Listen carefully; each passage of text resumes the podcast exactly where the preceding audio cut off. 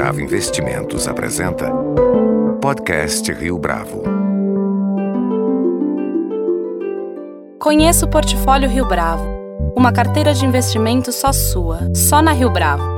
Para informações, entre em contato via investimentos@riobravo.com.br ou 3509-6620.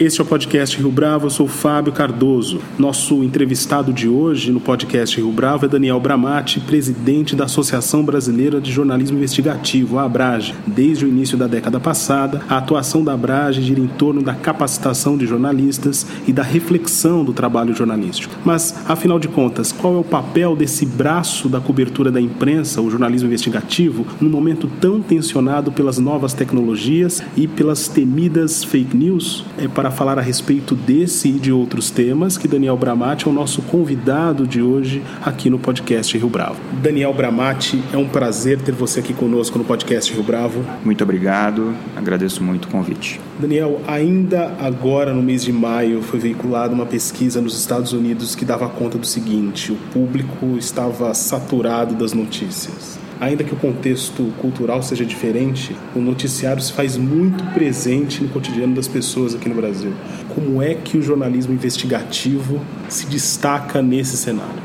Bom, a gente não tem uma definição única de jornalismo investigativo, mas a gente pode dizer que o jornalismo investigativo é aquele que procura aprofundar, é, que não se limita a publicar o superficial do cotidiano, uh, não se limita a reproduzir declarações de autoridades e que sim procura apurar se essas declarações estão embasadas em fatos, eh, se há fenômenos que estão acontecendo e que não estão evidentes, não tão óbvios, né? que, que não estão no noticiário pela obviedade, mas que, é, que têm a sua importância.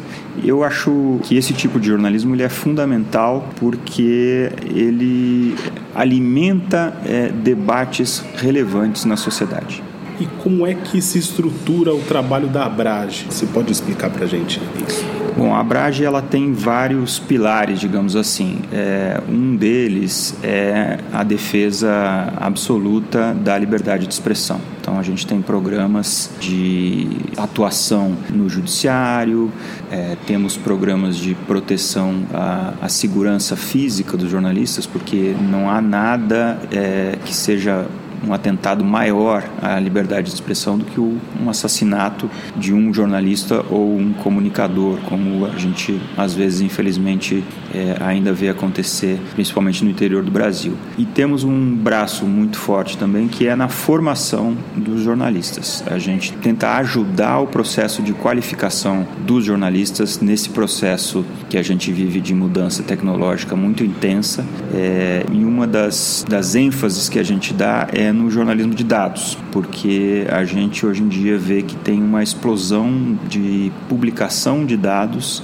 é, dados públicos, dados gerados por empresas, e sem capacidade de análise desses dados, é, eles não revelam nada. É preciso que tenha um jornalista qualificado para que consiga extrair desses dados informação relevante. E qual é a importância dos congressos que acontecem anualmente? Bom, os congressos são um momento muito importante de reflexão também de qualificação, porque os nossos congressos são muito marcados por cursos e oficinas práticas, e também é um momento de celebração da nossa profissão. Eu acho que ninguém sai uh, de um congresso da Brage sem se sentir revigorado e consciente de como a nossa profissão é importante.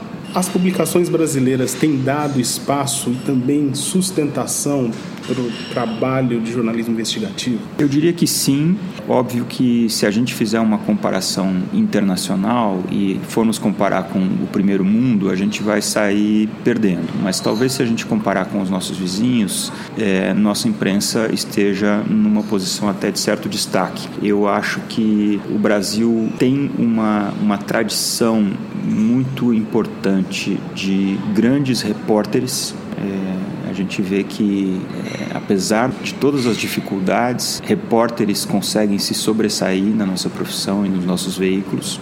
Agora, esse é um momento muito complicado é quase como um ataque é, ao jornalismo que vem de várias frentes. Né? Um, um, deles é uma consequência involuntária de uma mudança tecnológica que acabou fazendo com que a publicidade migrasse do jornal em parte da TV e talvez do rádio para as plataformas de mídias sociais que não são produtoras de conteúdo jornalístico e isso deixou o modelo de negócios do jornalismo fragilizado. Ao mesmo tempo, a gente tem na esfera política uma tentativa muito forte de deslegitimação do trabalho da imprensa, porque a imprensa incomoda, né? A imprensa, se ela cumpre o seu papel, ela é uma imprensa crítica e que revela coisas que uh, quem está no poder uh, nem sempre gostaria que fosse revelado. Então a gente vê que mesmo em países de grande tradição democrática e onde o trabalho da imprensa sempre foi considerado um pilar da democracia, caso dos Estados Unidos, é, hoje a gente vê esse, esse ataque muito forte e isso é uma coisa muito preocupante. É preciso que as pessoas tenham noção de que uh, sem imprensa, de fato, não há democracia e todos saem perdendo. Em outros lugares do mundo, você mencionou agora há pouco os Estados Unidos, mas eu vou citar aqui México e Rússia. O trabalho investigativo ele pode custar a vida de jornalistas. Como é que essa situação está no momento no Brasil? Você mencionou um pouco dessa questão da violência contra os jornalistas. Como é que vocês da Abrage percebem a questão da segurança dos jornalistas hoje? A Abrage tem um programa chamado Tim Lopes, é, que leva o nome da, do repórter que foi assassinado no, no Rio de Janeiro é, há 15, 16 anos. Esse programa, o, o objetivo dele é fazer com que, se um jornalista é assassinado ou mesmo uh, agredido no exercício da sua profissão e que a gente perceba que o objetivo desse atentado é abafar uma investigação, a ideia é que o programa Tim Lopes coloque uma equipe de jornalistas cedidas por uh, veículos parceiros para trabalhar especificamente na apuração dessa história que alguém uh, quer abafar. Então a ideia é que o assunto uh, não morra com o jornalista assassinado. Isso é, é uma tentativa de desencorajar o assassinato de colegas, que infelizmente ainda existe, e que no Brasil ele é muito mais frequente uh, em áreas do interior do Brasil, onde existe não tanto a figura do jornalista profissional, como a gente vê aqui, que trabalha em jornal e tal, mas é o meio que o comunicador que está na rádio e que fala coisas que incomodam a determinadas pessoas, a determinados grupos políticos. Às vezes ele é de um grupo político também, isso é muito frequente não é o objetivo da Abragem nem do programa Tim Lopes é, entrar nessa disputa assumindo a causa política ou de um lado ou de outro. A nossa bandeira é a seguinte: ninguém pode ser morto por falar, por opinar por se expressar. Né? E infelizmente isso ainda acontece no Brasil. Isso tem acontecido mais ou menos em comparação a 10, 15 anos? As estatísticas elas não são muito precisas porque tem casos em que você não consegue ter certeza do que, que foi a causa efetiva do assassinato. Às vezes as causas se confundem e não dá para ter muita clareza é, quando um radialista, por exemplo, foi assassinado é, pelo que ele diz na rádio ou por alguma outra atitude que ele tomou fora disso, né? fora, fora do, do seu âmbito de, de trabalho. Mas no caso é, do programa Tim Lopes, nesse ano a gente já tem duas apurações em que todos os indícios levam a crer que foram assassinatos voltados, é, relacionados à atividade profissional da vítima. Uma vez que vocês encontram a causa desses assassinatos, qual que é o procedimento? A gente tem um protocolo, digamos assim, que a gente primeiro pressiona as autoridades, né? Porque a gente considera que esse tipo de assassinato ele tem uma carga simbólica muito forte e ele tem que ser apurado uh, de outra maneira. Não é um, é, é quase como um atentado à democracia. A gente, além disso, vai manda uma equipe aos locais onde aconteceram os crimes. A gente procura fazer uma apuração não só do que que o jornalista estava é, trabalhando, né, qual o assunto que ele estava levantando, mas também procura fazer uma apuração prévia do que, que foi esse crime, quem, que, quais são as as partes que podem é, sair ganhando ao silenciar um determinado jornalista. A gente, no começo do ano, viu que houve uma, na cidade de Edealina, no interior de Goiás, houve o assassinato de um radialista e a apuração do crime foi muito rápida. É óbvio que a gente não pode dizer isso com 100% de certeza, mas a gente tem indícios que mostram que a presença da Abrage lá, o fato da gente ter mobilizado as autoridades e tal, colaborou para que houvesse um esforço maior no sentido de resolver esse crime. E a, e a, gente vai fazer a mesma coisa agora é, num caso que aconteceu no Pará. Iniciada há pouco mais de quatro anos, a Operação Lava Jato já é um capítulo à parte na história política do país, assim como também na trajetória do jornalismo investigativo no Brasil. Na sua avaliação, qual foi o comportamento, como se deu o comportamento da imprensa nesse período? É muito relevante. Acho que as, as revelações feitas pela imprensa foram muito importantes, mas essa é uma discussão, inclusive, que vai ser travada no Congresso. É, até que ponto o, o, jornalismo não ficou muito a reboque uh, ou da polícia ou do Ministério Público e simplesmente reproduziu uh, constatações e descobertas uh, de outros agentes nesse grande é, teatro de operações, digamos assim. Né? É, isso é uma. Eu acho que a, a Operação Lava Jato ela não acabou ainda, a gente não tem nem distanciamento possível para poder dizer com certeza até que ponto o nosso papel é, não poderia ter sido mais, mais investigativo mesmo, não apenas uh, chancelador ou de divulgação de conclusões alheias. Faltou um pouco de avaliação crítica do material que era divulgado, seja pelo Ministério Público, seja pela Polícia Federal, na sua avaliação?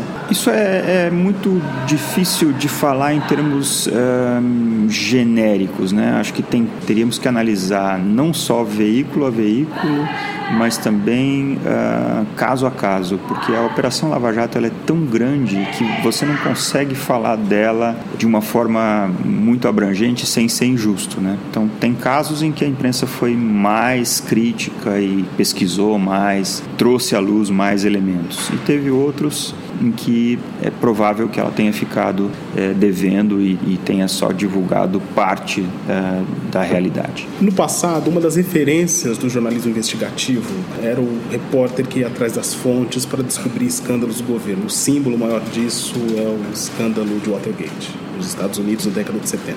Tema de alguns filmes, inclusive. Na sua avaliação, Daniel, quais seriam as referências e os símbolos dos dias de hoje para o jornalismo investigativo? Tem um caso que serviria de referência para você? Eu acho que é óbvio que quando isso acontece, é, todo mundo se dá conta de fato de como o jornalismo pode ter impacto na história, inclusive, né? Mas um jornalista investigativo não precisa ter como meta é, derrubar um governo ou colocar alguém na cadeia. Eu acho que o jornalismo investigativo tem que ter como meta é, aprofundar, melhorar, trazer à luz assuntos e fatos e tendências que não são óbvios muitas vezes. E esse é o, o verdadeiro a verdadeira importância é, do jornalismo investigativo na minha opinião. A gente é, não precisa ter como parâmetro é, um Watergate. A gente pode ter nossa nosso métier é, vai sair muito enriquecido simplesmente se a gente por exemplo checar a informação checar uma declaração de um político ver se ele está falando verdade, se o que ele tem é, dito e feito é, tem alguma relação com, com dados, com fatos concretos usar todo o arsenal possível é, que a gente tem à nossa disposição hoje em dia para aprofundar. Falando de fake news agora, parece que é o tema do momento não só no Brasil, mas fora do país também. Em que medida o impacto dessas notícias falsas deve servir como alerta para que os jornalistas investigativos redobrem a atenção nos seus trabalhos? É, esse é um outro é, um outro vetor de ataque que eu não citei lá quando eu disse que tinha um, um, um ataque de várias frentes. Né? Na verdade, a, a, a, banalização da produção de conteúdo, a facilidade de publicação e de, e de imitação de um padrão que parece jornalístico, né? você cria uma, um texto que tem um título chamativo, uma foto e e, e um texto que aparenta ser informativo, essa banalização acabou criando um, um ambiente de proliferação de conteúdo de má qualidade. E esse conteúdo de má qualidade, muitas vezes o consumo e a divulgação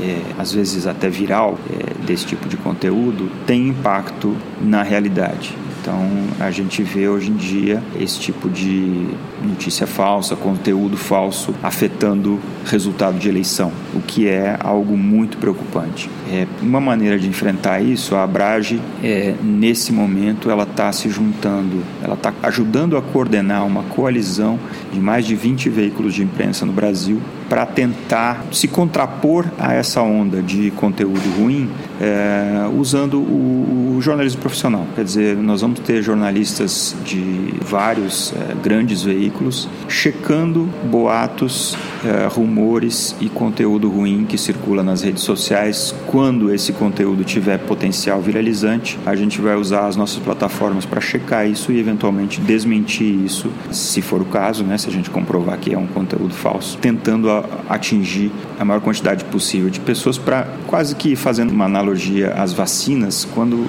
você tem uma parte da sociedade informada, ela pode servir como barreira à proliferação desse conteúdo ruim. Então, se uma pessoa souber que tal assunto é falso, é um boato, ela pode pensar duas vezes antes de repassar para sua família. E e é muito importante que as pessoas tenham consciência disso, de que não há. É, parece ser um, um, algo sem consequência você passar adiante um conteúdo sem checar. Mas na verdade você está sendo usado. Em geral, quem faz isso está sendo usado muitas vezes por alguém que tem intenções maléficas de desestabilização e e, e, outras coisas até piores. Agora, nos Estados Unidos em 2016, um episódio que efetivamente chamou bastante atenção para as fake news, não houve um combate tão ostensivo por parte da mídia organizada contra a disseminação das notícias falsas. Você acredita que é possível fazer isso no Brasil em larga escala, combater isso de maneira eficiente? Na verdade, nós vamos fazer um grande experimento. Inclusive, a parte dessa, dessa iniciativa, ela é parte jornalística e parte acadêmica. Nós temos duas especialistas que vêm da Universidade de Harvard, que são especialistas na difusão de do que eles chamam de misinformation, né? que não é simplesmente desinformação. A misinformation tem um conteúdo ali de quase que de intenção, né? É, de, de, de provocar a desinformação. É, eu acho que é possível sim uh, deixar uma marca né, num, num, processo eleitoral que todo mundo está antevendo que vai ser bastante conturbado.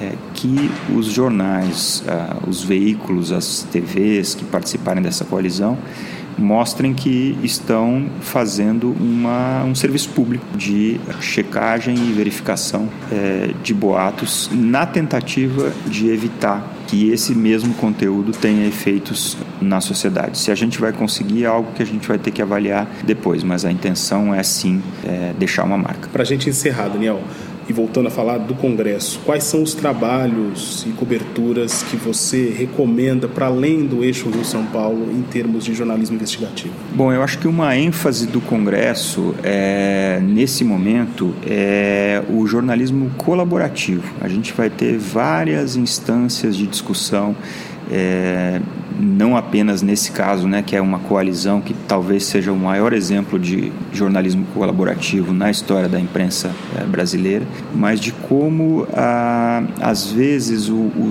o, objeto da sua investigação é algo tão gigantesco que um profissional ou um veículo sozinho não tem como abarcar. É, a gente teve um impacto muito grande, por exemplo, nos Panama Papers, né, que foram quase 400 jornalistas trabalhando em segredo durante um ano e funcionou, uma coisa muito surpreendente, sem que vazasse e que teve um impacto no real é, muito forte. Né? Os, os países que foram atrás dos sonegadores que jogavam dinheiro nos paraísos fiscais, eles recuperaram dinheiro que se aproxima da casa do 1 bilhão de dólares, né? não é pouca coisa. E teve mudanças de legislação e tal. Então, esse foi um caso de, de jornalismo colaborativo que trouxe um impacto e um efeito social muito visível. No Congresso, a gente vai é, discutir é, outras instâncias de colaboração, a própria investigação da Lava Jato no âmbito da América Latina, porque ela não é, a Lava Jato não é um, um problema é, brasileiro, né? ela teve braços em vários países vizinhos e os jornalistas desses países formaram uh, grupos informais de colaboração para conseguir as informações necessárias. Então, isso é outra coisa que a gente vai analisar aqui no, no Congresso. Daniel Bramati, gostaria de agradecer a sua presença e participação aqui no podcast Rio Bravo. Eu que agradeço. Muito obrigado. Com produção visual de Denise Barreto, este foi mais um podcast Rio Bravo. Você pode comentar essa entrevista no SoundCloud, no iTunes ou no Facebook da Rio Bravo.